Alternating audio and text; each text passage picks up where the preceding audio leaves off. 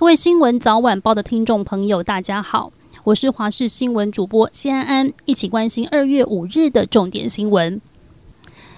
今天受到东北季风及华南云雨区东移的影响，中部以北、东半部及澎湖、金门、马祖等地区有局部短降雨，其他地区为多云的天气。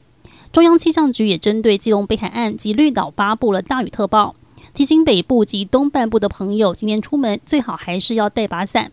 要等到明天周一晚上锋面逐渐远离之后，周二才会回到东北季风的天气形态。周二跟周三气温略降，天气转凉，而到周五锋面可能就要再度影响台湾了。这样频繁的天气变化也代表持续进入春天，让南部地区有望补水。美国国防部周六宣布，一架美军战机已经依照总统拜登的命令，在大西洋的美国领海上空将一枚穿越美国领空的中国间谍气球击落。美国政府高层官员研判，这枚气球曾飞越美国多处军事要地上空进行情搜。美国海军及海岸防卫队船舰已经开始打捞气球残骸。在美军成功击落气球之后，拜登表示，他早在周三已下令国防部将气球击落，而且越快越好。但国防部决定等气球飘到大西洋上空再击落。至于击落这枚间谍气球是否可能会影响美中关系，拜登并未回应。柔道男神杨永伟今天在巴黎大满贯赛男子六十公斤级登场，首战面对厄瓜多选手贾波阿。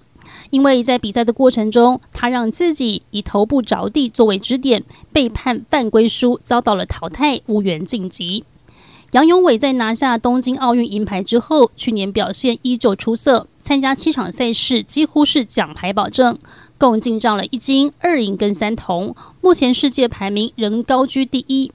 为了备战个人今年首战在法国举行的巴黎大满贯赛，杨永伟在农历大年初五就开始恢复训练。同时为五月的世锦赛及下半年的世大运和亚运做准备。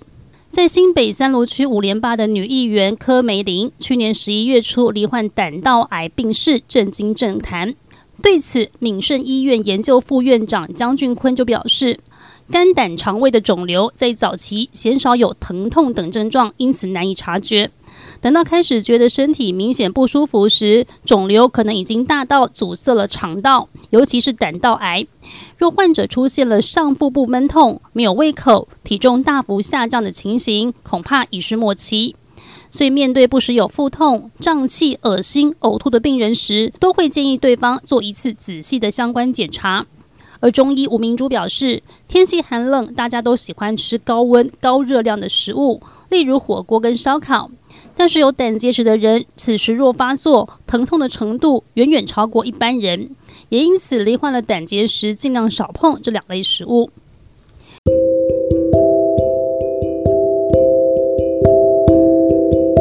以上就是这一节新闻内容，非常感谢您的收听，我们下次再会。